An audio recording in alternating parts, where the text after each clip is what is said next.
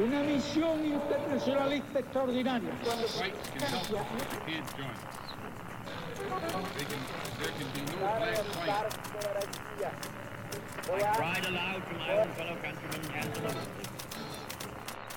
Sua rádio da história.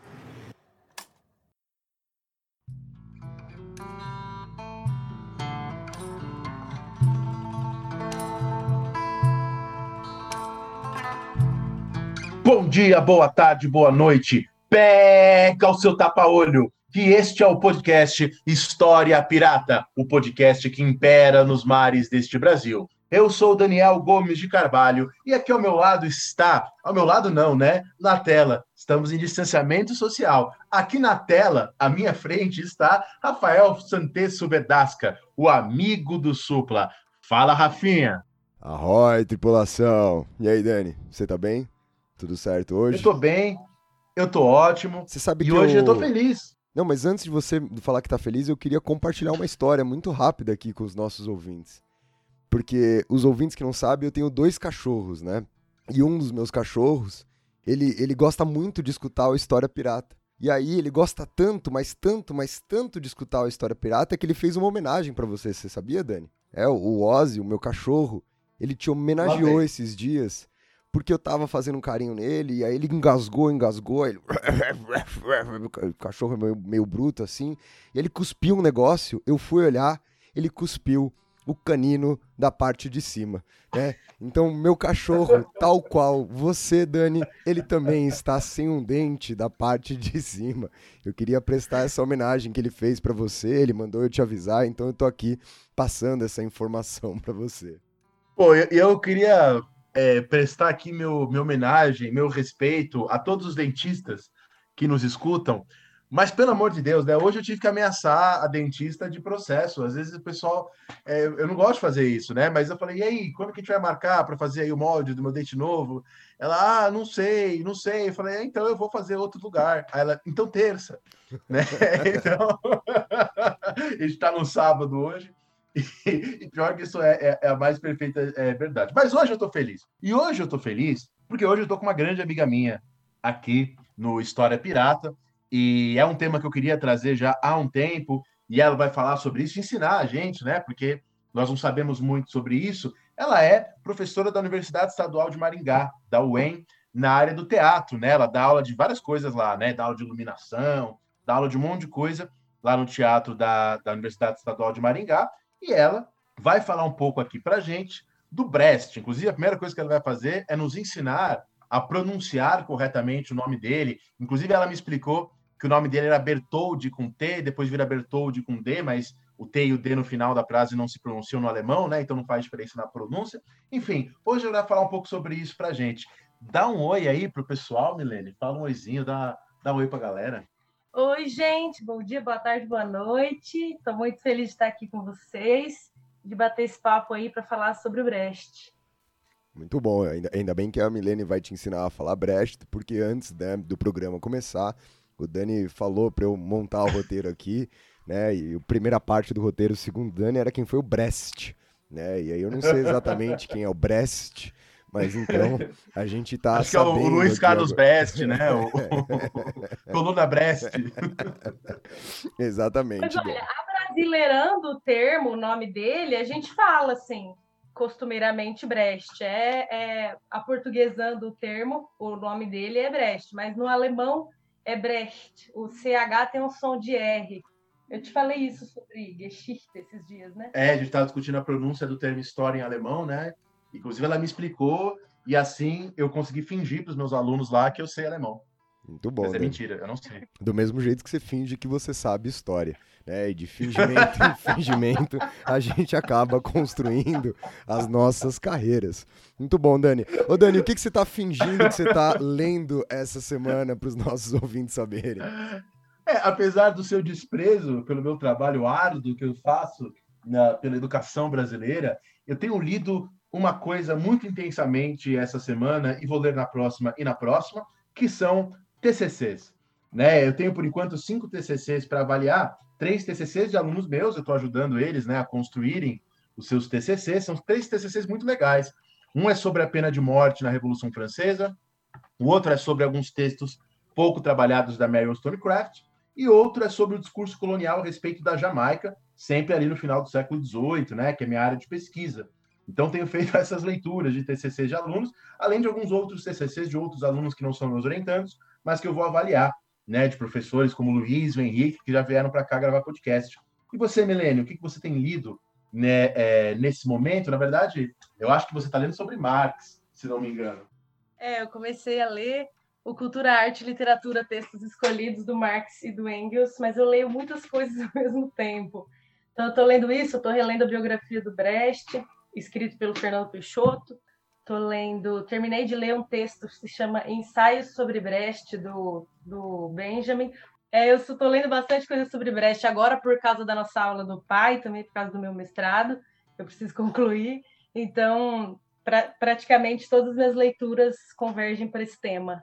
É, o PAP, o ouvinte que não sabe, é um curso né, que a gente está dando online junto a vários outros professores, política através da história. Inclusive, a gente convidou o Rafinha para participar do curso, mas ele se recusou porque ele é um preguiçoso. Rafinha, o que, que você está lendo aí? Dani, eu, diferentemente de certas pessoas nesse programa, eu prefiro não fingir as coisas, né? E admitir, por exemplo, que não tenho nenhuma capacidade de entrar nesse curso aí de vocês que só tem o mais alto escalão das pessoas, como o Marcelinho, que já teve aqui, como a Milene, que está aqui agora, como o Jonathan, que já teve aqui, e alguns eu, né? charlatões, né? Como alguém que faz parte desse podcast junto comigo. Ô, Dani, eu tô lendo aqui um livro que, quem sabe, pode virar mais um tema desse nosso podcast, um tema que a gente está enrolando. A gente tem um amigo, o qual a gente já convidou diversas vezes e ele sempre enrolou a gente que é o Bonfá. Vou aqui expor o Bonfá publicamente. Ele enrola a gente desde a primeira dezena desse podcast, dizendo que falta tempo, que falta tempo, que falta tempo. Bonfá, você não tá escutando, mas eu tô ligado que agora você tem tempo, parou de dar aula e tinha que vir aqui gravar com a gente. Eu tô lendo aqui, Dani, o livro do Jean Preposier, que é o História do Anarquismo, que é uma publicação da edição em 70 eu sou um defensor árduo da Edições 70, né, da editora Alamedina. Eu sempre acho que quem é da história tem na, na Edições 70 uma espécie de um porto seguro. Se você não manja muito do tema, se você não manja muito dos autores, a chance de você estar tá lendo um bom livro, ou pelo menos uma obra clássica sobre o tema, obviamente passível de críticas, é sempre muito grande. E antes da gente começar o programa, como a gente faz todas as semanas aqui, eu gostaria de lembrá-los que para manter esse podcast sempre no mar, a gente depende da ajuda de vocês. E como é que você pode ajudar o História Pirata? Bom, ajudar o História Pirata não é muito difícil. Escutar esse programa ajuda o História Pirata. Compartilhar esse programa ajuda o História Pirata. Comentar lá no nosso Instagram, no arroba História Pirata, ajuda a História Pirata abrir a sua janela agora e gritar pela janela: escutem o História Pirata, ajuda o História Pirata. Mas se vocês quiserem ajudar financeiramente, a gente tem agora dois caminhos para vocês. Nosso PicPay ainda está vivo, o nosso PicPay ainda está lá de pé. O PicPay é muito importante para a gente, porque a gente tem gastos mensais com o podcast, então a galera que ajuda mensalmente lá no PicPay, no História Pirata, no aplicativo do PicPay, né? É só procurar tudo junto. Ou em picpay.me barra História Pirata, você contribui mensalmente com esse programa. Lembrando que você pode pagar apenas R$ reais se você quiser, e já é mais do que o suficiente para a gente pagar o Gabriel, para a gente ir cobrindo esses nossos custos. Mais recentemente, a gente descobriu que tem uma galera que acorda de vez em quando com muita vontade de dar uma grana pontual para esse nosso podcast. Principalmente quando escuta o Dani falando e fala: me enganou essa semana, eu quero mandar um trocado ali. Foi muito eficiente esse charlatanismo do Dani. Então, se você ficar com muita vontade, você pode fazer um Pix. E a chave do nosso Pix é o nosso e-mail, podcast gmail.com. Você pode também mandar uma mensagem, você pode mandar um e-mail para a gente, a gente promete que a gente vai passar a olhar o nosso e-mail com mais frequência, a responder todo mundo que mandar uma mensagem para lá, principalmente se for uma mensagem positiva, se for uma mensagem elogiando, se for uma dúvida ou qualquer algo do tipo. Se quiser xingar, acordou com muita vontade de xingar, a minha recomendação é fazer o Pix mesmo. Porque lá no Pix você consegue mandar uma mensagem. Então, mas se for ofender a gente, pelo menos dá uma grana, né? Pelo menos paga alguma coisa que a gente tem aqui os nossos custos para manter esse podcast sempre no mar. Tem um ouvinte aqui que mandou uma carta, Rafinha. É para você. Opa, manda aí. O ouvinte se chama Supla, tá? E o Supla mandou uma carta aqui falando: Rafinha, e aí, papito? Acabou a carta, caralho. É isso. Nossa senhora. Ô, Supla, muito legal a sua capacidade sintática, né? A gente tá muito feliz com o seu poder de síntese, é impressionante. Agora, Dani, eu acho que o Supla jamais enviaria, enviaria, ó, minha dificuldade de falar, uma carta com E aí, Rafinha, como é que você tá, papito? Eu acho que o verdadeiro Supla mandaria algo do tipo: What is up, Rafinha? How you doing, papito? Né? Afinal de contas, o Supla ele precisa ter essa, né, essa condição de poliglota nas suas falas, essa mistura do Brasil com o Egito, ou do Brasil com os Estados Unidos, pelo menos. Então vamos parar com essa putaria, vamos começar o programa de hoje, que é sobre o Bertolt Brecht. E para o programa de hoje, a gente tem um episódio dividido em três blocos. No primeiro bloco, a Milene vai apresentar para vocês quem foi o Brecht. No segundo bloco do programa de hoje, falaremos sobre o teatro épico. E por fim, para encerrar o programa, falaremos sobre o Brecht e o Brasil. Então, bora começar o programa de hoje. Vamos para o primeiro bloco. Milene, quem é que foi o Bertolt Brecht?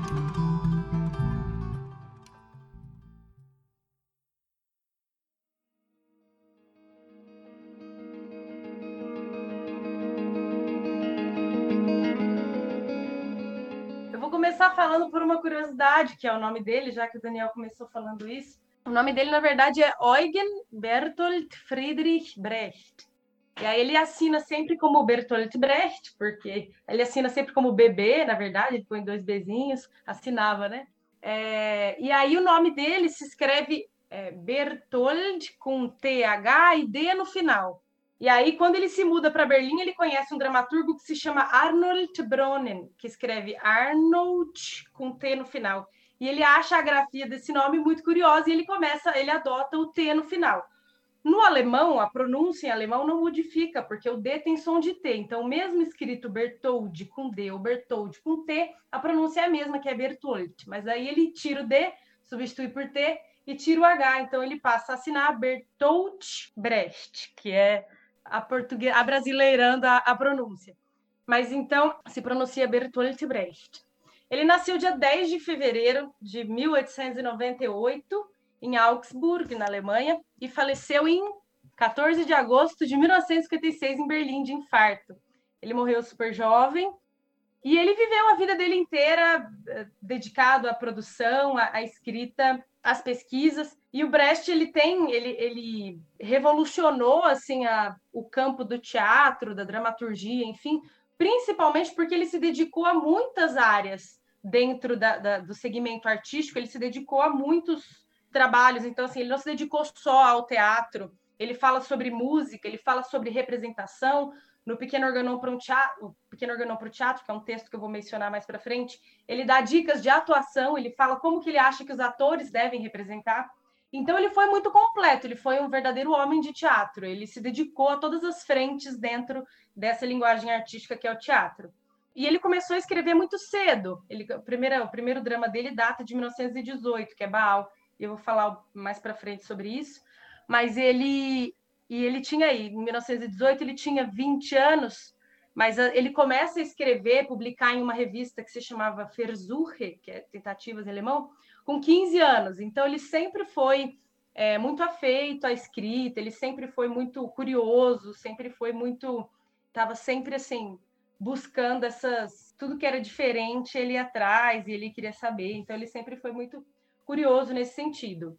Ele é filho de. O pai dele era trabalhava numa indústria, a mãe era dona de casa, protestante, se eu não estou enganada. Então ele tinha uma condição familiar muito confortável. Tanto é que depois é, falam que ele traiu a própria classe quando ele começa a falar sobre. É, ele começa a escrever e essa, essa, essa postura anticapitalista falam que ele está traindo a classe de origem dele porque ele se volta contra a burguesia e tal. E ele tem esse. Ele sai. Esse é o seio familiar dele, é um núcleo mais burguês e tal. É, bom, então é muito interessante, né, para o ouvinte saber esse contexto pós Primeira Guerra Mundial, né? A Primeira Guerra Mundial acaba ali em 1918. É um contexto que nós historiadores trabalhamos bastante, é o contexto pós Tratado de Versalhes, pós Primeira Guerra Mundial, né? O Tratado de Versalhes impõe condições duríssimas à Alemanha, duríssimas, né? Então esse período pós Primeira Guerra é um período que a Alemanha vai passar por inflação, é um período que a Alemanha vai passar por crise social, né? Você vai ter o Partido Comunista Alemão ganhando força, é, que é o período da República de Weimar, né? Como ele é chamado, o período entre a Primeira Guerra Mundial e a ascensão de Hitler e a ascensão do nazismo. Um período com certa liberalidade até nos costumes, né? Então é uma época que eu acho, né, interessantíssima. Se o ouvinte quiser, tem um livro maravilhoso do Peter Gay, né, sobre a República de Weimar, é um dos melhores livros que existem sobre esse contexto, sobre esse período, que eu acho que contextualiza bem, né, Rafinha, essa época. Exatamente, Dani, né? O livro do Peter Gay, inclusive, ele chama A Cultura de Weimar. E é importante para o ouvinte entender, porque eu acho que a gente fica com uma perspectiva meio engraçada da Alemanha no Entre Guerras. E muitas vezes o Entre Guerras durante a Alemanha, ele é enaltecido justamente pela questão da ascensão do nazismo e a gente esquece do que foi Weimar para a Alemanha, e principalmente do que foi Weimar para a Alemanha dentro das artes, que é o tema do nosso programa aqui de hoje, de uma certa forma. O, o, Peter Gay ele vai caracterizar esse momento da República de Weimar como um momento de renovação. Ele vai dizer assim: a busca por novidades e por raízes, a solene irreverência dos anos 20 eram frutos da guerra, revolução e democracia, mas os elementos que lhe deram corpo vieram de ambos os passados, o distante e o recente, recordado e revivido pela nova geração. E isso é muito louco, né, cara? Porque a República de Weimar ela fica carregando esse peso muito negativo da inflação, de uma experiência democrática republicana que resulta no nazismo, e eu não estou dizendo aqui que Weimar é responsável pelo nazismo, apesar de muitas vezes esse ter sido o discurso, mas é um período em que principalmente Berlim, e a gente falou isso bastante aqui no nosso episódio sobre nazismo e a homossexualidade, alguns programas atrás, mas Berlim é um fervor cultural, Berlim é um fervor de diversas pessoas, de diversas nacionalidades. A gente tem na Alemanha né, uma, uma, uma força da expressão artística no cinema, no expressionismo alemão, nas artes, com a própria Bauhaus ou com o próprio expressionismo alemão, que é muito potente, assim. Então é legal para o ouvinte tirar um pouco dessa imagem, ou só de uma Alemanha, no, nas próprias palavras dos alemães, arruinada pelo Tratado de Versalhes, ou só como a Alemanha como um ambiente fértil ao crescimento do nazismo. Essa Alemanha do entre guerras, ela é, sem sombra de dúvidas, muito mais complexa e muito mais plural do que parece nessas imagens que a gente tanto vê construídas por aí. É, e tudo isso impacta em alguma medida no, no, próprio trabalho do Brecht, quando ele escreve as peças. E aí, como eu disse, ele não se dedica só às peças, ele também faz trabalhos, faz parcerias com músicos. Então, tem o Peter Weiss, que é um músico que, que musica as obras dele, as, as, as algumas peças dele, compõe algumas, peças, algumas músicas para ele. O Hans Eisler também é um deles. E, enfim, daqui a pouco vocês estão falando sobre isso. Depois ele também escreve o roteiro sobre. Ele é um roteiro de um filme que se chama Kulevamp, eu vou falar também daqui a pouco. Então, assim, ele foi. Essas coisas todas têm interferência direta no trabalho dele e afeta, e é com, essas, com essa realidade, né, com essa matéria social que ele dialoga os trabalhos dele. Então, eu acho que esse ficou uma, né, uma boa introdução para o programa de hoje eu acho que a gente consegue deu, dar um panorama, um pouco do contexto, um pouco de quem foi essa figura que é a personagem do programa de hoje. Então, o primeiro bloco fica por aqui. Vamos ao segundo bloco do programa de hoje, entender melhor o que, que é o teatro épico.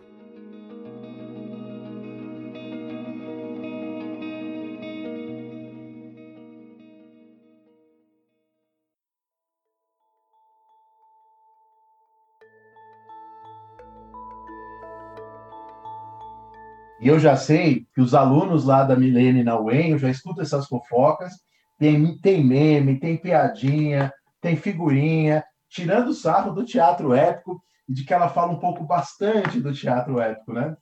É, o que mais tem a cada semana é uma figurinha nova que os meus alunos eles fazem, é, eles printam a tela das minhas aulas e aí eles fazem figurinhas sobre o teatro épico, sobre o Brecht, enfim. A gente não pode mais nem gostar dos autores, que a gente já vira alvo dos memes, mas eu, eu lido super bem, eu acho um barato, inclusive eu vou mandando as figurinhas que eles fazem para todo mundo. Então, é, o teatro épico, muito embora seja atribuído, um termo atribuído ao Brecht, não foi um termo cunhado por ele, o termo já existe desde a Poética, que é um, o livro do Aristóteles, e o, o, as convenções do teatro épico são identificadas em vários outros tipos de teatro, teatro oriental e tal.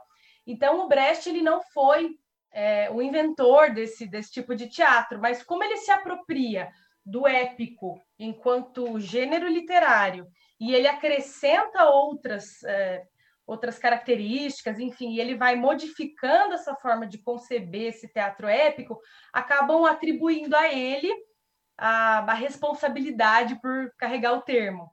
Mas e, e o próprio Brecht mais para frente substitui o termo do teatro dele de teatro épico por teatro dialético, porque ele considera mais é, adequado é, comparado com a proposta, se pensarmos na proposta que ele faz, enfim. Então, o teatro dialético é a forma como ele começa a tratar o teatro dele depois de um tempo. Pois bem, para a gente falar do teatro épico, eu preciso, é, épico do Brecht, eu preciso dizer a que tipo de teatro o Brecht está se opondo. Então, por que, que o Brecht, por que, que ele faz as coisas que ele faz da forma como ele faz?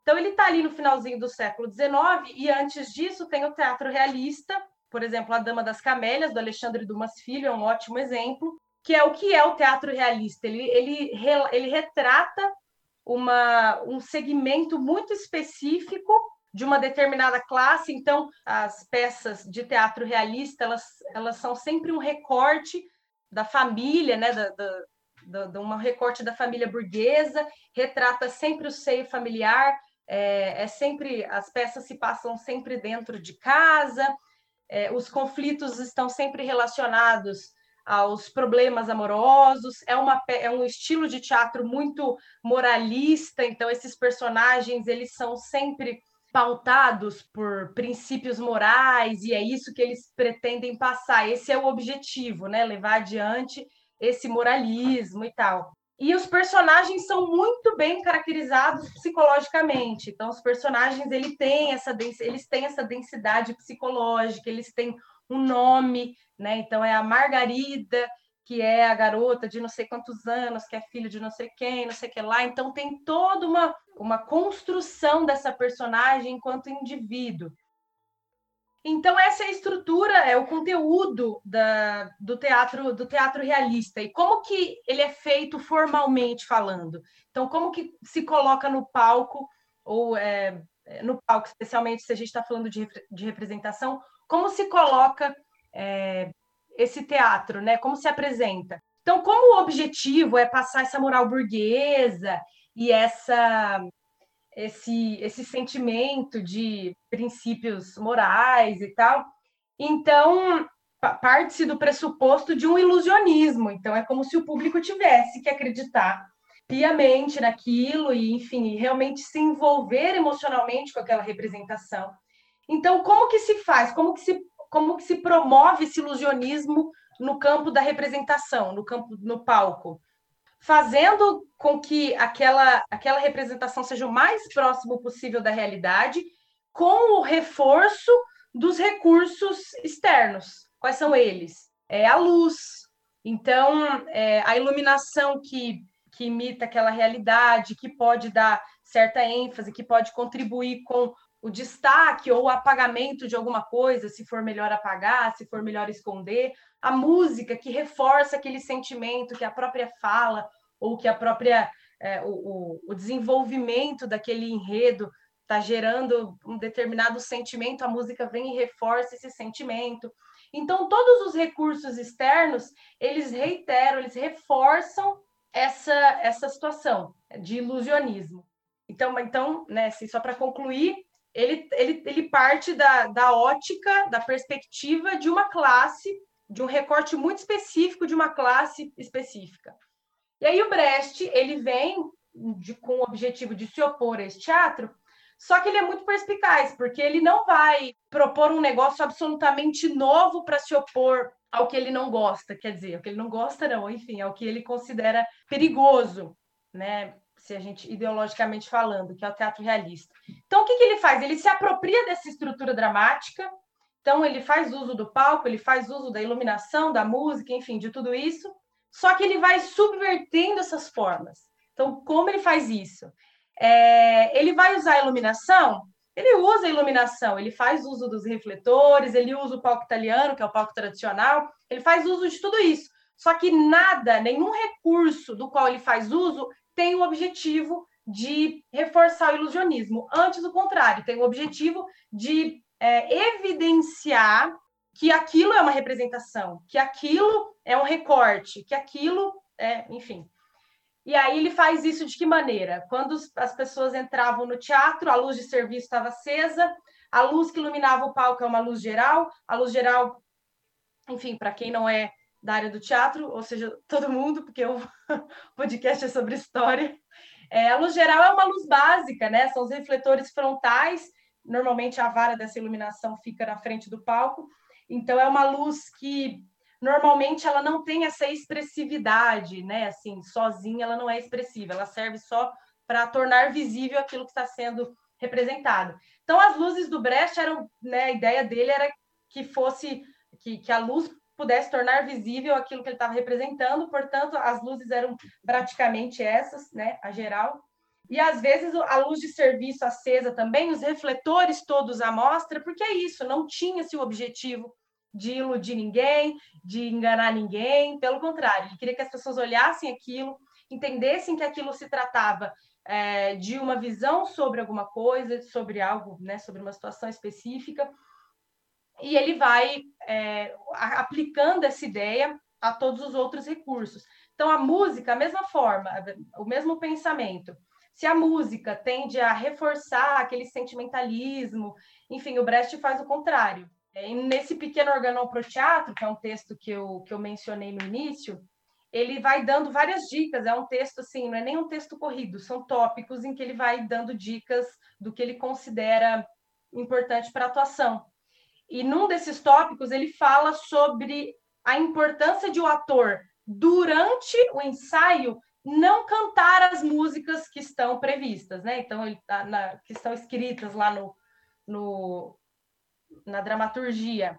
Ele fala: não canta, ensaia falando notícia de jornal, ensaia, porque o texto tem que ser estranho para que o público estranhe essa representação. O texto tem que ser estranho para o próprio ator. Não, o ator não pode ter embocadura para esse texto, tem que ficar estranho, tem que ficar esquisito, principalmente em quem fala esse texto. Então, as músicas eram assim. E aí ele tem toda uma, uma divagação, é, uma pesquisa na música, ele tem músicos muito comprometidos com, essa, com esse estudo, que é, como eu mencionei, o, o Peter Weiss e o Hans Eisler, mas o Brecht ele vai, eles vão pelo mundo da música atonal e tal, então eles compõem, eles colocam uma melodia nas músicas dele e tal.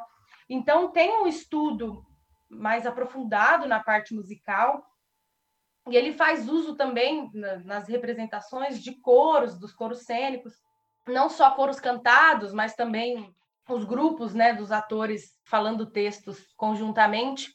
Inclusive, mais para frente eu vou fazer a leitura de um, de um coro da Exceção e a Regra, que é uma peça dele.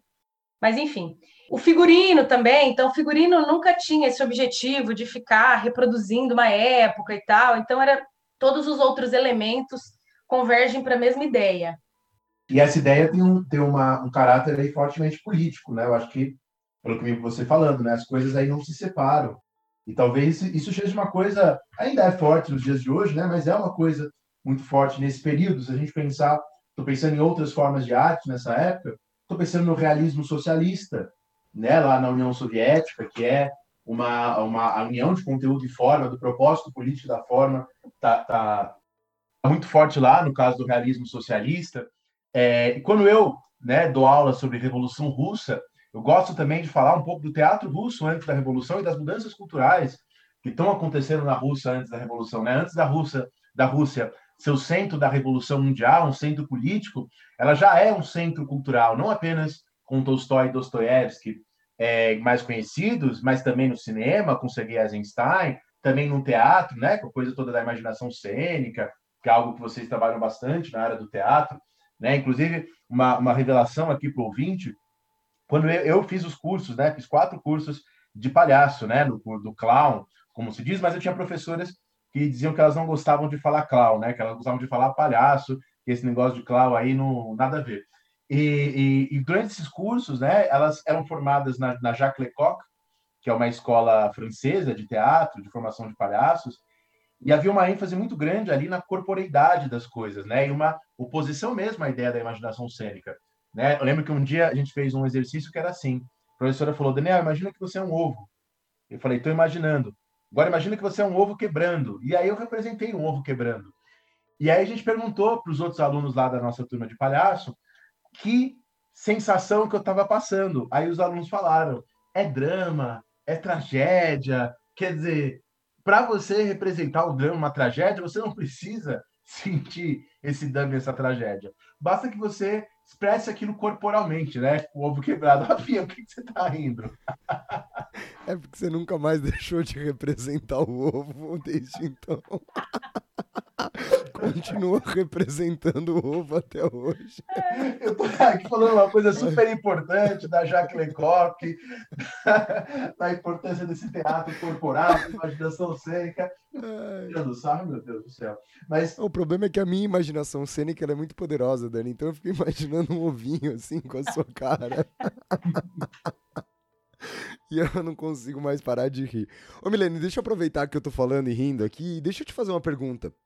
É, é legal isso tudo que você está trazendo. E aí você começou toda essa sua fala falando que o, o, o, Brecht cria esse termo, né, do teatro épico, e depois ele vai mudar o termo para teatro dialético. Eu entendo o teatro dialético, mas eu não consigo entender por que chamar isso de épico, né? Porque me parece, não sei, pelo menos a primeira coisa que me vem no, na cabeça quando eu penso no épico seria muito mais a existência dessa coisa, né, glamurosa, de um figurino extenso, da luz muito poderosa tratando disso. É o que você está me, me, me, me, passando aqui, passando para os ouvintes, me parece ser o oposto disso.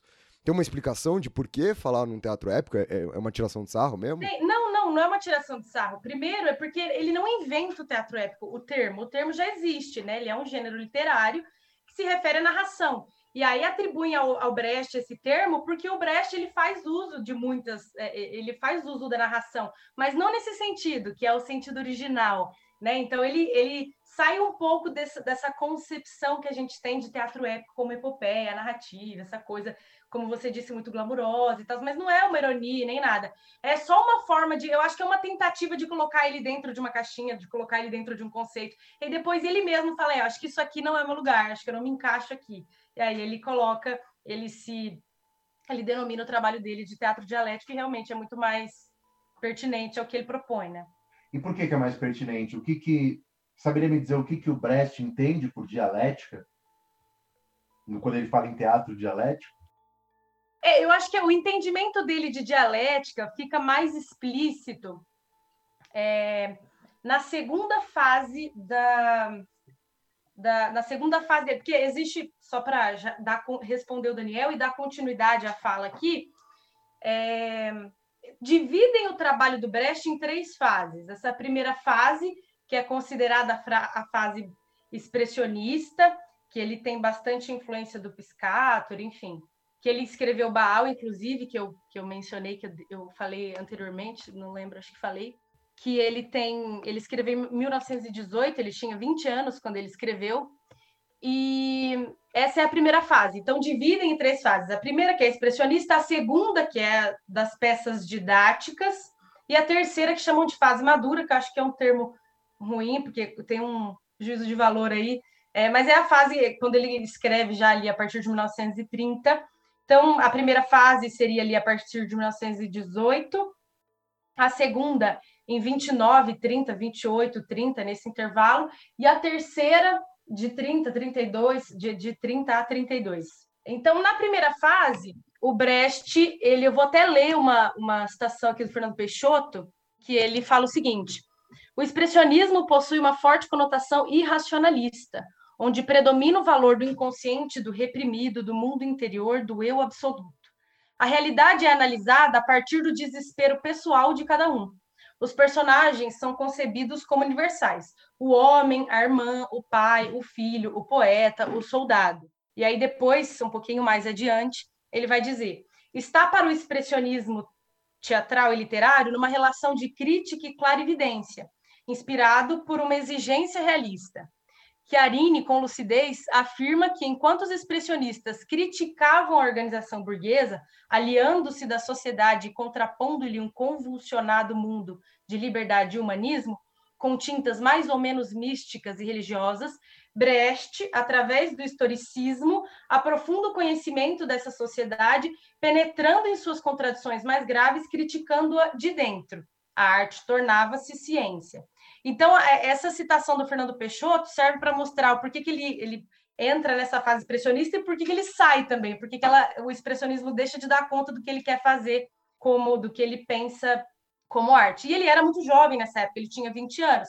E claro, como qualquer pessoa que se propõe a estudar alguma coisa, ele tem uma certa bagagem, pouca, claro, porque ele era muito jovem, e conforme ele vai estudando e tomando contato com outros autores, ele vai aprimorando e aperfeiçoando a proposta de trabalho dele. E aí é quando ele começa a segunda fase, que é das peças didáticas, Lehrstück em alemão. E aí eu trouxe o exemplo de duas, que é aquele que diz sim e aquele que diz não. São duas peças bem curtinhas, duas peças de quatro páginas cada uma. E a exceção e a regra, tem outras também, é, de Masname, a decisão. É, qual é o objetivo? Qual é o objetivo das peças didáticas? O público, ele não é necessário, pode-se ter um público, mas ele não é o essencial. Por quê? Porque o objetivo, ele vai se concretizar se aquela peça for representada, ensaiada, discutida e feita pelos próprios atores, e se os, se os próprios atores eles forem é, ensinados, eles forem conduzidos para uma espécie de reflexão, enfim, que esse próprio processo de, de discussão, de representação e de criação que leva essas pessoas para para pensamentos outros, além daquele núcleo cênico ali. Então, o principal pressuposto não é o contraste entre o sim e o não, mas entre o não e o não e o sim e o sim.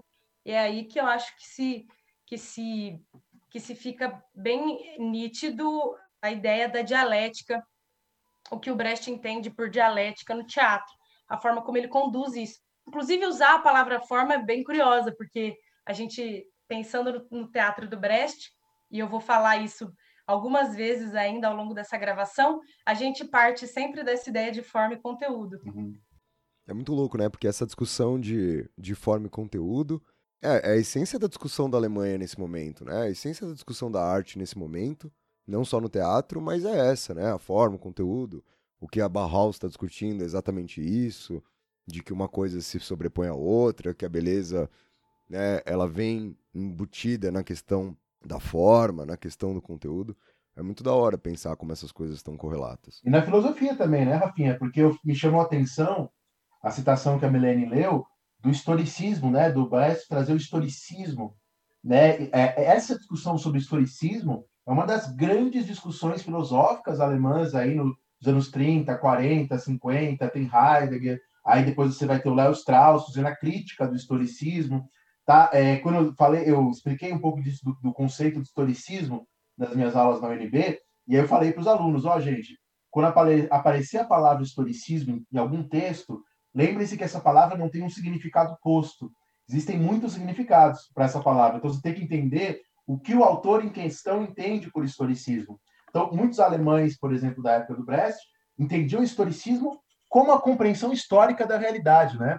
Como enxergar a realidade como um produto histórico, a, o ser humano como filho do seu tempo, quer dizer, o, o próprio pensamento histórico como historicismo. Vale lembrar que depois, na segunda metade do século XX, o Popper, por exemplo, vai dar outro sentido para historicismo. Vai equivaler historicismo à filosofia da história. Mas, enfim, isso é assunto para um outro podcast. Só para dizer, é, reforçando o que o Rafinha disse, né, do, do lugar do Brecht né, nesse contexto, nessas discussões.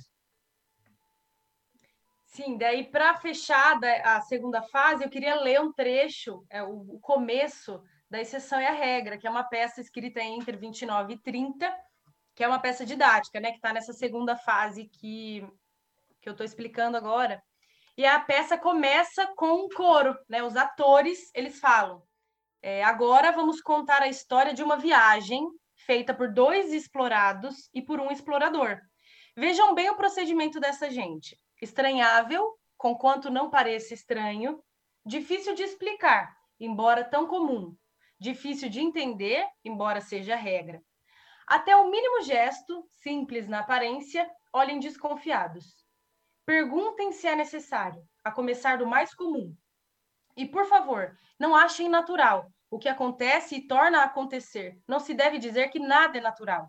Numa época de confusão e sangue, desordem ordenada, arbítrio de propósito, humanidade desumanizada, para que imutável não se considere nada. Então, os atores, antes de começar essa peça, eles já dão esse texto. E aí, essa é uma peça didática, e o, o desfecho dela, bom, vou tentar resumir a peça. É um grupo, o carregador, o cule, o comerciante, o guia e o cule, eles estão desbravando, atravessando o deserto para chegar até um posto é, de petróleo, onde tem petróleo, um posto onde tem petróleo.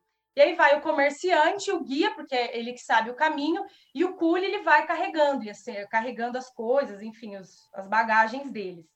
E durante todo esse trajeto, o comerciante ele é bem caricato, assim, ele manda o guia bater no cule, porque tem outra expedição atrás e eles querem chegar na frente, porque quem chegar antes consegue mais dinheiro e tudo mais. E ele fala, ai, bate nele, briga com ele, não sei o que lá. Daí eles encontram, não sei o que lá, eu acho. Né? Aí eles chegam no último posto, que tem, é, o último posto antes do desse poço, é, o, com, o comerciante começa a pensar, bom, os dois são meus funcionários, eu estou sozinho, daqui em diante não tem mais postos de parada, então eu vou ficar em desvantagem. Então, acho que eu vou dispensar um deles e vou ficar só com um, que daí existe um equilíbrio de forças. E aí ele dispensa o guia e vai levando só o cule, porque é, para carregar as bagagens e tudo mais. E aí o guia explica para ele o caminho, mais ou menos, e, e ele segue, seguem os dois, o comerciante e, e o cule.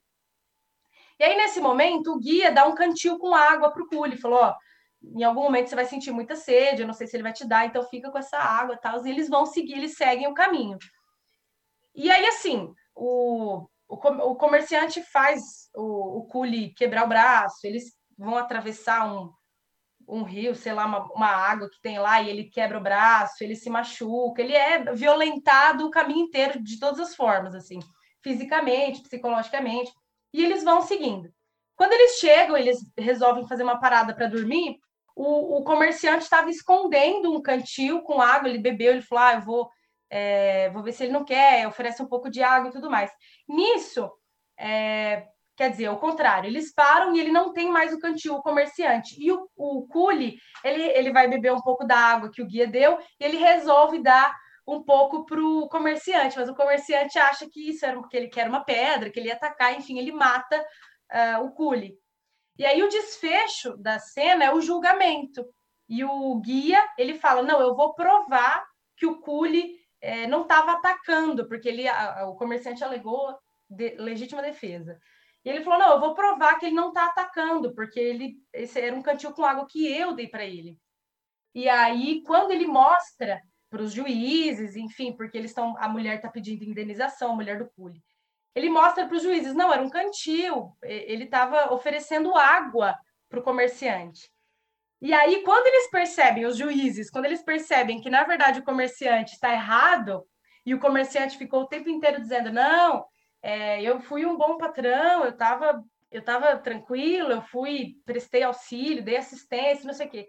Quando eles veem que, na verdade, tem que, que a falha na comunicação, essa, a mentira é do comerciante, os próprios juízes começam a conduzir a conversa de forma a safar o comerciante. Então, ele fala: ah, mas você não fez nada, você não, não deu um tapinha, você não deu um. Não fez... aí, aí o comerciante começa a entender. Ele fala: não, de fato, talvez eu tenha dado algumas, tenha batido algumas vezes, talvez eu tenha feito. É, porque daí dá para entender, porque se você bateu nele, dá para entender o seu pensamento de que ele pudesse sentir raiva, estivesse querendo se vingar de você e tudo mais. Então, os juízes, na verdade, eles começam a redirecionar o julgamento daquele momento é, de forma a beneficiar o próprio comerciante.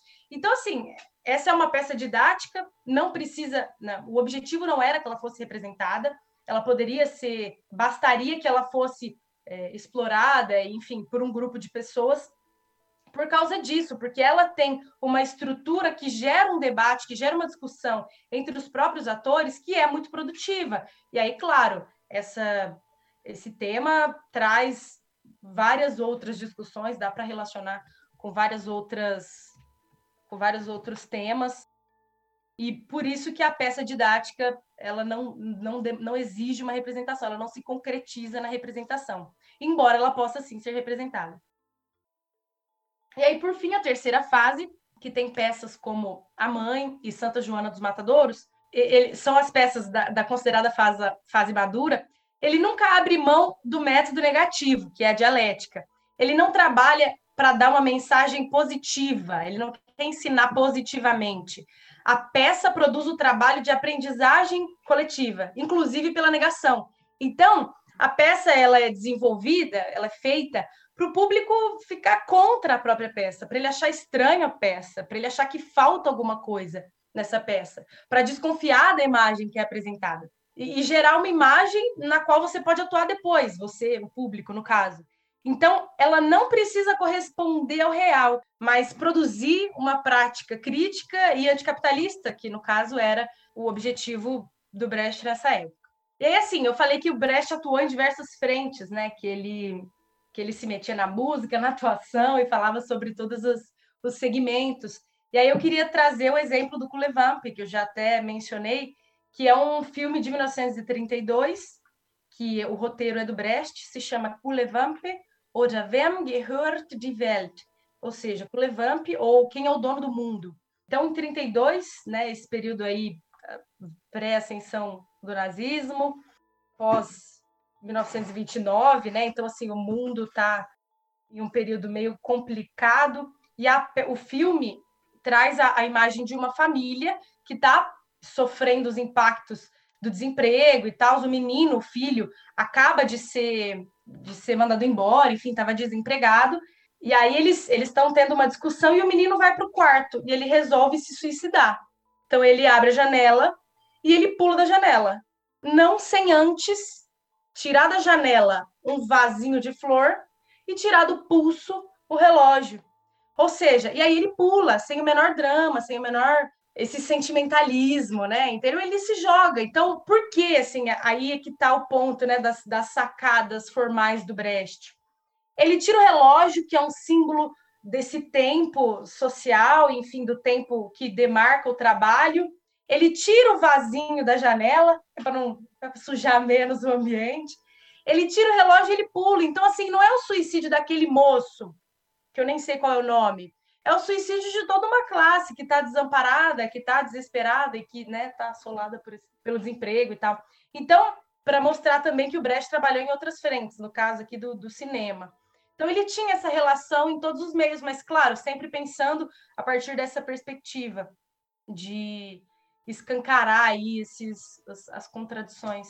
É, você sabe que tem um poema do Brecht que já caiu várias vezes no vestibular e que é um poema que a gente costuma trabalhar em sala de aula, né? Quando a gente está começando o curso de história, que é o, aquele poema Perguntas de um Operário Letrado, né? E aí já é uma outra frente, né? Já é a frente da poesia. E, e eu vou ler, caso o ouvinte não conheça, já caiu no Enem, né? Isso aqui é uma coisa de vestibular. é um poema lindíssimo, né? Quem construiu Tebas? A das Sete Portas. Nos livros vem o nome dos reis, mas foram os reis que transportaram as pedras? Babilônia, tantas vezes destruída, quem outras tantas vezes a reconstruiu? Em que casas da Lima Dourada moravam seus obreiros? Né? Eu moro em Brasília. As pessoas dizem que Juscelino Kubitschek construiu Brasília. Mas quantas pedras Juscelino Kubitschek carregou? Quer dizer, essa frase, Juscelino Kubitschek construiu Brasília, Júlio César é, é, conquistou a Gália. Essas frases parecem neutras, mas elas estão carregadas de ideologia, né? Porque você apaga as pessoas que participaram desse processo e você coloca como se fosse o único, né? O líder, o, que é alguém da elite, o rei, é, o político. E é por isso que há uma, eu acho que há uma afinidade muito grande entre ele, a Milene vai concordar com isso, há uma afinidade muito grande entre ele e um outro alemão dessa época, que vai ser também objeto de um nosso podcast aqui em breve, que é o Walter Benjamin. E a proposta do Walter Benjamin, lá nas suas teses sobre a história, de uma história dos vencidos. Né? O, o Brecht diz, voltando ao poema, é, o jovem Alexandre o Grande conquistou as Índias, sozinho. César venceu os gauleses e os cozinheiros que cozinharam para César. E quando a invencível armada se afundou, Felipe da Espanha chorou e ninguém mais chorou. Frederico II ganhou a Guerra dos Sete Anos. E quem mais a ganhou? Em cada página, uma vitória. Quem cozinhava os festins? Em cada década, um grande homem. E quem pagava as despesas? Tantas histórias e quantas perguntas, né? Me parece que há uma afinidade muito grande né, entre Brecht e Benjamin nessa noção de uma história dos vencidos, por exemplo. É claro que a proposta do Brecht aqui não é de fazer uma história, não é, não é isso, mas é, eles estão no mesmo contexto, eles estão numa mesma época e eles têm muitas afinidades, né? Sim, inclusive, como eu falei no começo, um, um, um dos livros que eu li recentemente, que quero reler, é do próprio Benjamin falando, se chama Ensaio sobre Brecht, porque ele vai relatando é, uma série de encontros que ele teve com Brecht, dessas conversas que eles tinham. Então, e aí o Daniel me lembrou de uma coisa muito importante que eu não falei, que o Brecht ele tem mais de dois mil poemas escritos. Ele escreveu muitos poemas, alguns deles já estão publicados. Tem um livro que chama Poemas. É, ele também escreveu uma série de, de contos que estão compilados em um livro que se chama Histórias do Senhor do Sr. Coiner, que era o personagem que ele criou e todos os, todos os contos tratam desse mesmo personagem. Tenho também Conversas sobre Refugiados, que é um livro de contos. Então, ele, ele realmente, nesse mundo da arte, ele se, se aventurou em todos os, os segmentos.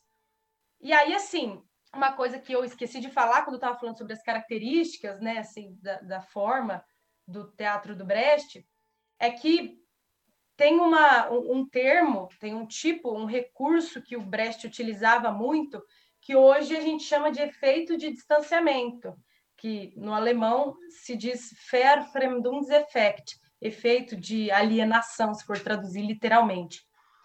Então, qual era o objetivo desse, desse recurso, né?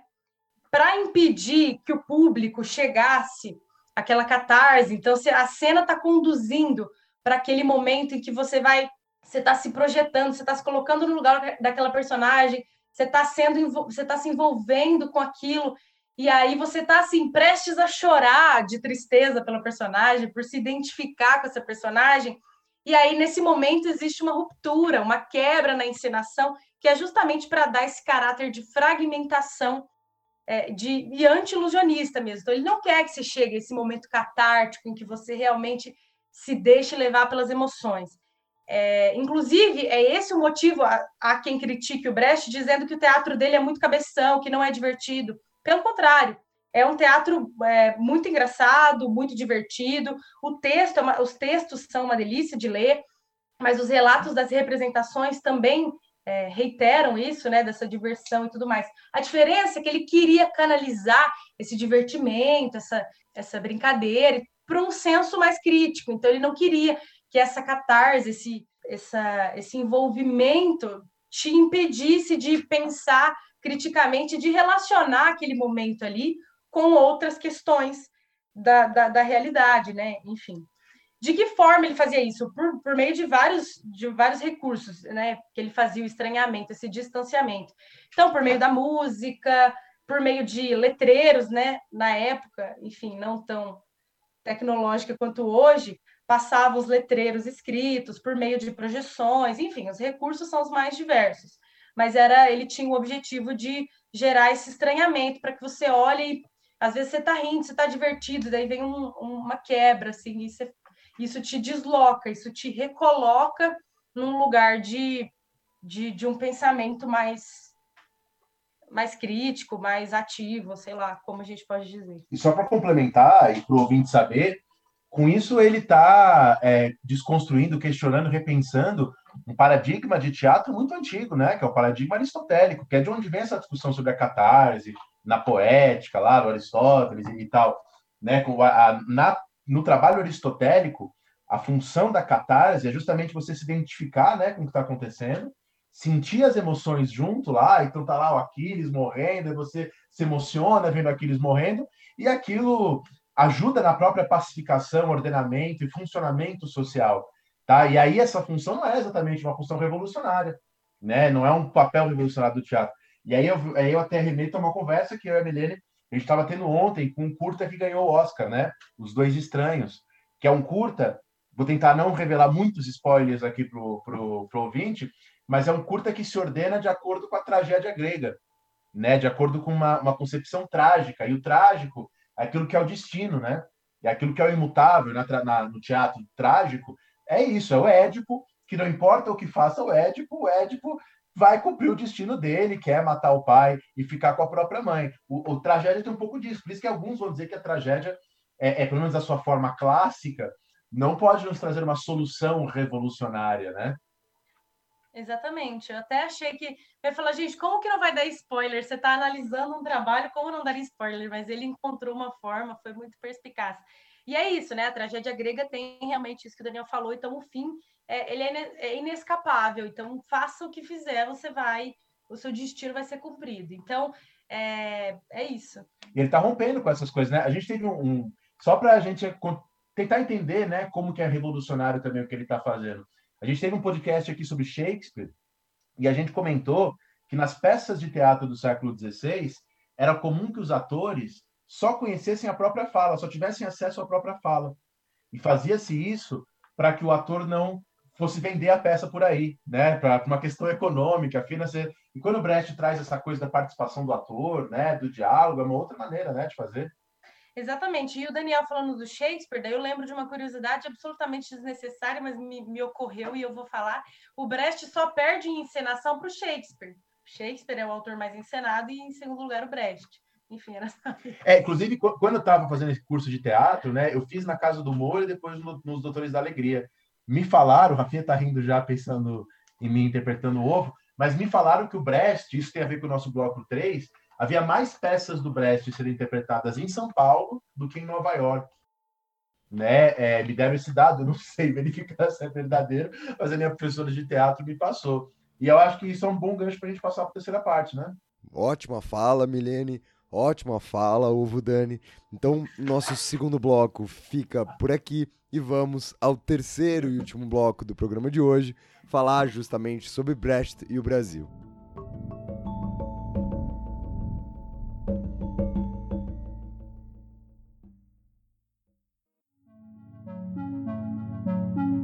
Também não sei confirmar essa informação ou negar, não sei se o Daniel falou da representação, mas faz algum sentido porque o Brecht ele tem uma a forma como o Brecht chega e ele impacta no Brasil, no teatro brasileiro, é, é uma forma bem significativa. E para isso ficar mais evidente, eu preciso fazer uma recuperação histórica, voltar ali para a década de 30. Então, em 22, a gente tem a Semana de Arte Moderna. Na década de 30 ali, é... o teatro, a dramaturgia brasileira, ela começa a sofrer algumas modificações nesse sentido, no sentido do conteúdo e no sentido da forma. Com quem? Com Oswald de Oswald de Andrade, Mário de Andrade, é o Rei da Vela, por exemplo, uma peça dessa época. Enfim, ela começa a, a sofrer é, alterações, tanto no seu conteúdo quanto na forma, mas essas alterações elas não ganham materialidade, elas não vão para o palco. Então, elas ficam restritas à dramaturgia. E isso vai caminhando, né? 30, 40, 50. E aí, na década de 60, é uma década bem significativa, porque todas essas modificações que se, que se é, esboçaram, ah, esboçaram não, porque não foi uma tentativa, eles realmente modificaram a forma de se conceber a dramaturgia do teatro na década de 30.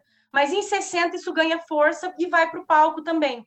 Então tem grupos como o Teatro de Arena, o Teatro Oficina, que são vertentes diferentes, mas não deixam de ser de modificar essa estrutura. E aí ganha força essa modernização, que é o que o, é, o professor Sérgio de Carvalho, na verdade, não sei se é dele esse termo, mas eu, eu li por meio dele, então é, ele fala que esse é o ciclo da modernização do teatro brasileiro, 30, 60 e 90, porque em 90 continua isso com outros grupos e tal.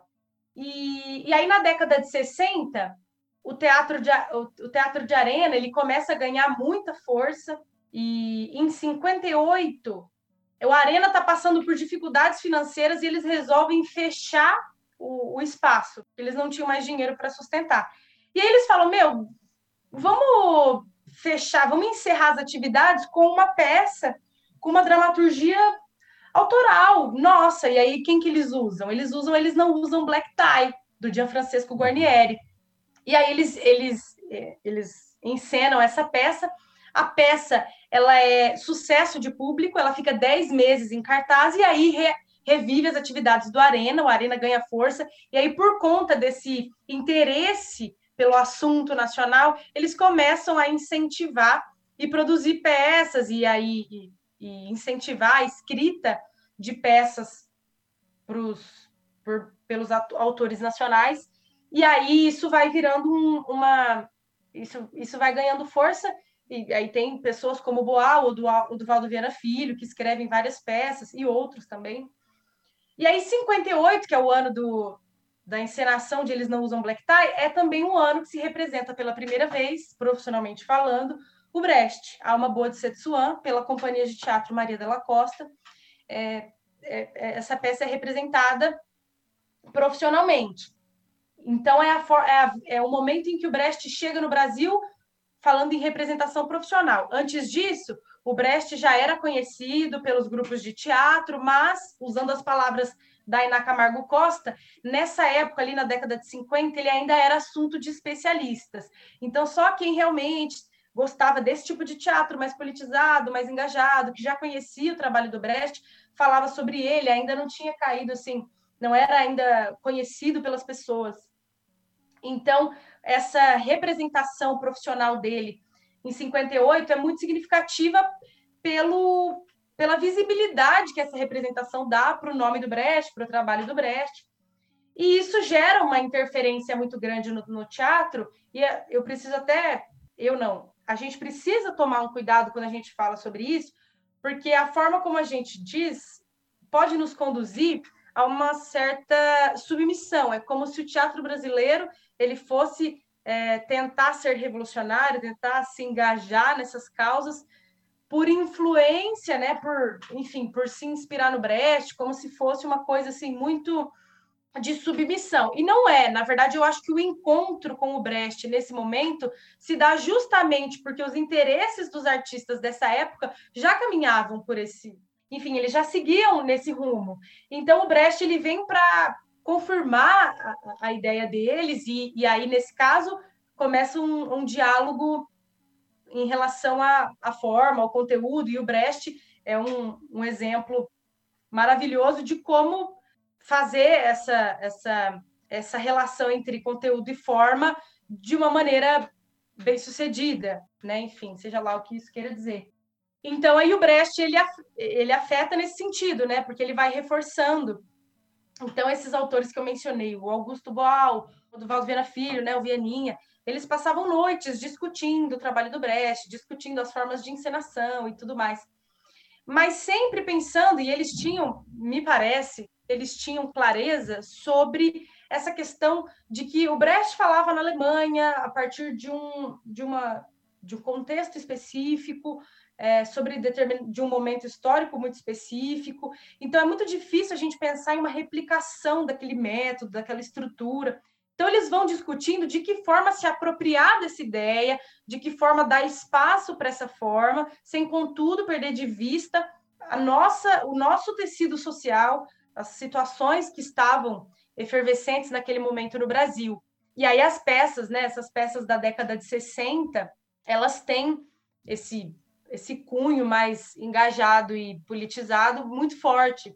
É, na Revolução da América do Sul, é, essa, essa questão dialética aí, da, porque na verdade a, a Ina Camargo Costa ela faz uma, um comentário muito preciso a esse respeito, em que ela diz que, na verdade, a Revolução da América do Sul nada mais é do que a contra-revolução, porque o personagem, ele, o que ele faz a peça inteira é ser manipulado por várias pessoas, pelo patrão, depois pelo colega de trabalho, depois pela esposa, depois... Então, é, ele está o tempo inteiro submetido, a, é, é, sendo regido por outras forças superiores a ele, Então o título já começa sendo uma ironia. E o personagem, a construção, a estrutura da peça inteira se dá via negativa, pela via negativa. Então, eu acho que eles têm essa, essa, o entendimento dessa questão do, do ajuste né, entre a forma e o conteúdo brasileiro. Eu acho que isso é. Eles fizeram de uma maneira muito adequada. Me parece que eles foram muito prudentes nesse sentido. Eu estava falando, estava gravando um, uma aula hoje para os meus alunos falando sobre A Mais Valia Vai Acabar, seu Edgar, que é uma peça também do, de 1960, e em que o Vianinha, ele, os personagens são maravilhosos, e essa é uma questão, e aí agora uma apropriação vulgar, porque o teatro épico brechtiano, teatro dialético, não se resume a isso, mas recapitulando, quando eu falei que o teatro realista descrevia os indivíduos psicologicamente, o Brecht faz o oposto. Os personagens do Brecht nunca têm um nome próprio, são sempre é, sempre reporta classes, né? Então eu dei o exemplo lá da exceção e a regra. Guia, cule, comerciante, nunca é uma pessoa, é sempre a classe na qual ele está inserido. E o Oduvaldo Viana Filho segue essa linha em A Mais Valia Vai Acabar Seu Edgar. Existem vários personagens, mas os principais são os capitalistas, que é o capitalista 1, 2 e 3. Ele escreve na peça inteira C1, C2 e C3. E os desgraçados, que são quatro: D1, D2, D3 e D4. De quatro. Aí você já vai pensando a estrutura, as brincadeiras e as ironias que podem se desenvolver ao longo do texto. Então, a ideia desse, desse, desse, dessa peça, né, uma, uma cena chave dessa peça, é quando o desgraçado, um dos desgraçados, por um acaso passa por um congresso de economia e vê um bilhetinho falando sobre é, um escrito, um papel amassado, falando sobre as ideias econômicas do Carlão com K. E aí ele lê, ele acha aquilo curioso, ele começa a ir atrás de informações sobre isso.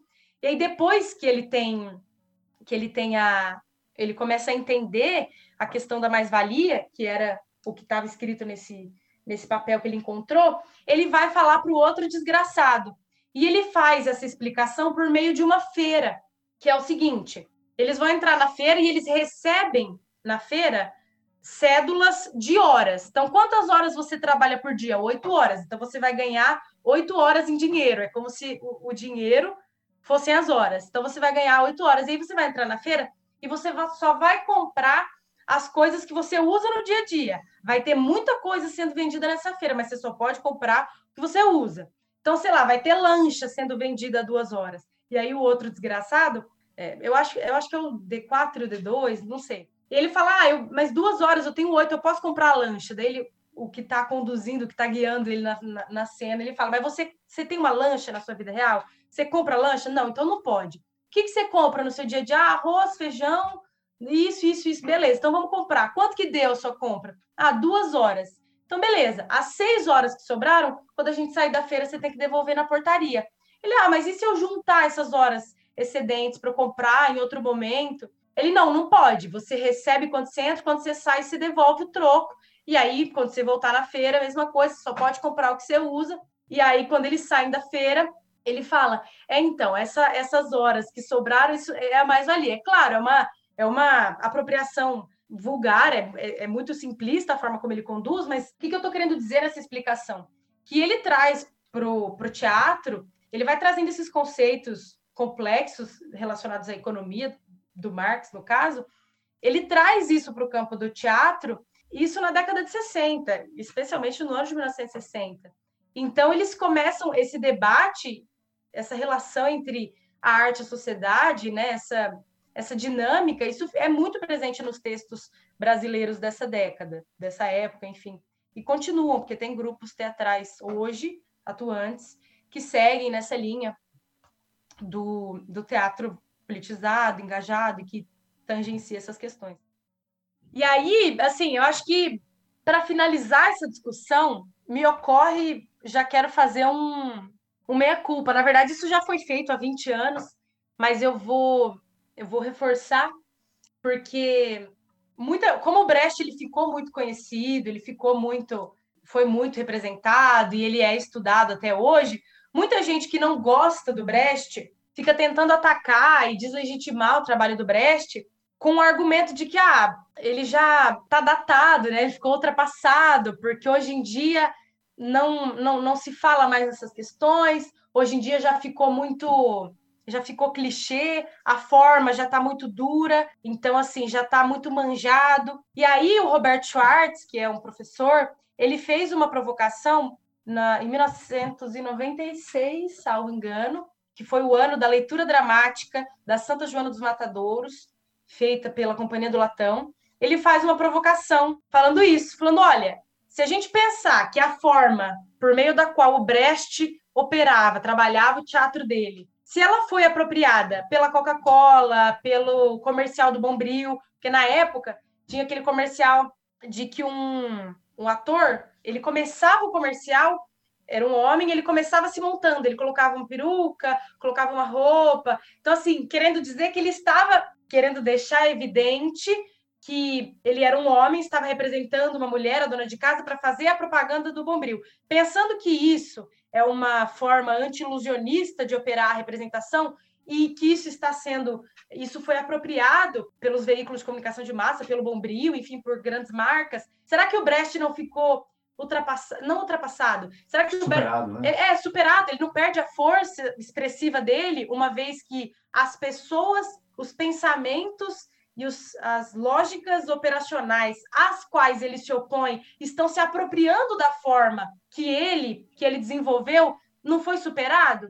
E aí, é, aí o Sérgio de Carvalho escreve um texto um tempo depois, respondendo, claro que foi uma provocação não foi o professor Roberto Schwartz estava fazendo essa provo provocação na brincadeira, isso não é reflexo de um pensamento dele, até porque ele é um dos, dos uhum. estudiosos sobre o Brecht. E aí o Sérgio depois responde, responde que não, que o que eles fazem nesse comercial e o que qualquer outra pessoa pode fazer é uma apropriação da forma do teatro brechtiano.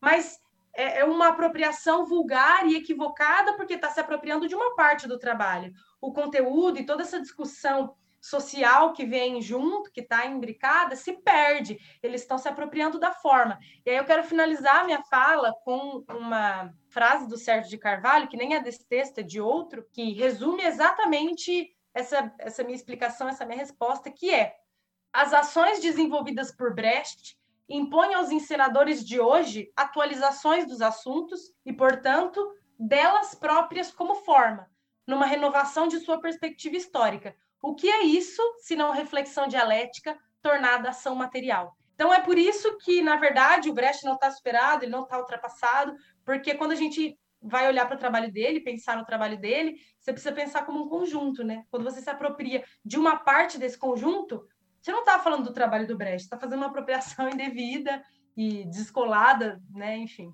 E, essa, e essas frases, né, que a gente ouve bastante, tal artista, tal arte está ultrapassada, tal pensador está superado. Essas coisas são muito, apesar de às vezes a gente ver historiadores falarem isso, né? Elas não são muito históricas, você não acha, Rafinha? Acho que não mesmo, cara. Concordo bastante com o que você está falando aí. Eu acho bastante complexo a gente fazer essa relação de uma forma direta, principalmente. Ainda mais com arte, né? A gente sabe, só para explicar, é mais profundo do que isso, mas para explicar de um jeito simples, a gente sabe que ao longo da história, autores são tomados, retomados, relidos. A, a Milene falou uma coisa muito cara aos historiadores. Ela fala, ah, não é influência. É, os historiadores hoje das ideias, eles evitam a palavra influência justamente porque a ideia de influência sugere uma passividade do receptor. Então a gente fala muito mais em apropriação. Então não é que os brasileiros foram influenciados por Brecht. Eles se apropriam de Brecht, e, e, fazem uma leitura específica desse autor num contexto brasileiro específico ali dos anos 50, depois da época da ditadura militar, aquela efervescência né, dos anos 50. Então, essas revivescências, retomadas, releituras, mostram a dinâmica do próprio pensamento histórico, né?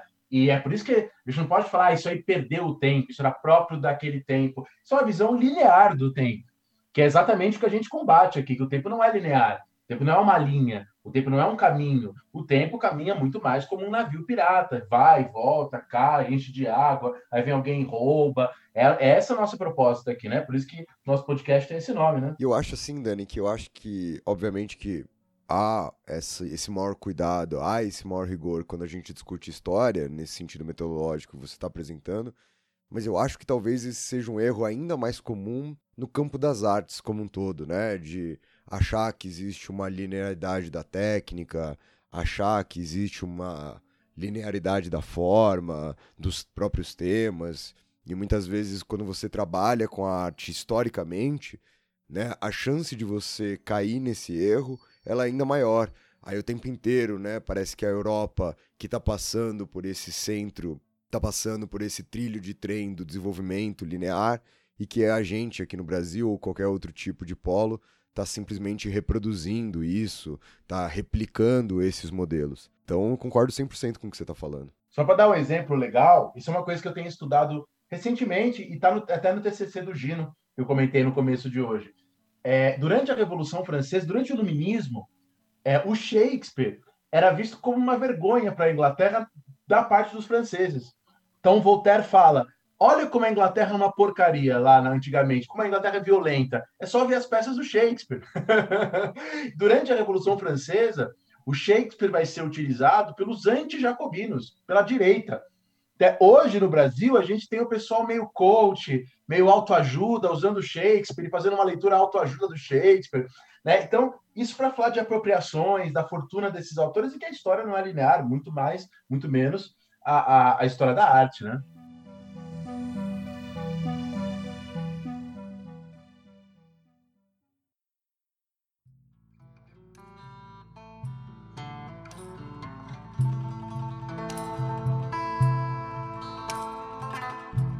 Então é isso, né? Muito obrigado, Milene, né? Baita apresentação que a gente teve. Mais um desses episódios de sequência que a gente está tratando, né? De grandes personalidades nessa dezena aqui dos 50 em que nós estamos. Eu gostei muito dessa apresentação, acho que a gente conseguiu é, trazer muito dessa questão para dentro da história, puxar um pouco da sardinha para o nosso lado, afinal de contas. É um podcast de história e tenho certeza que os ouvintes curtiram bastante se eles escutaram até aqui. Então é isso, Milene. Dá um tchau para a galera, por favor. Queria aproveitar para agradecer o convite, Rafael e Daniel. Obrigada pelo convite. Foi um prazer conversar com vocês.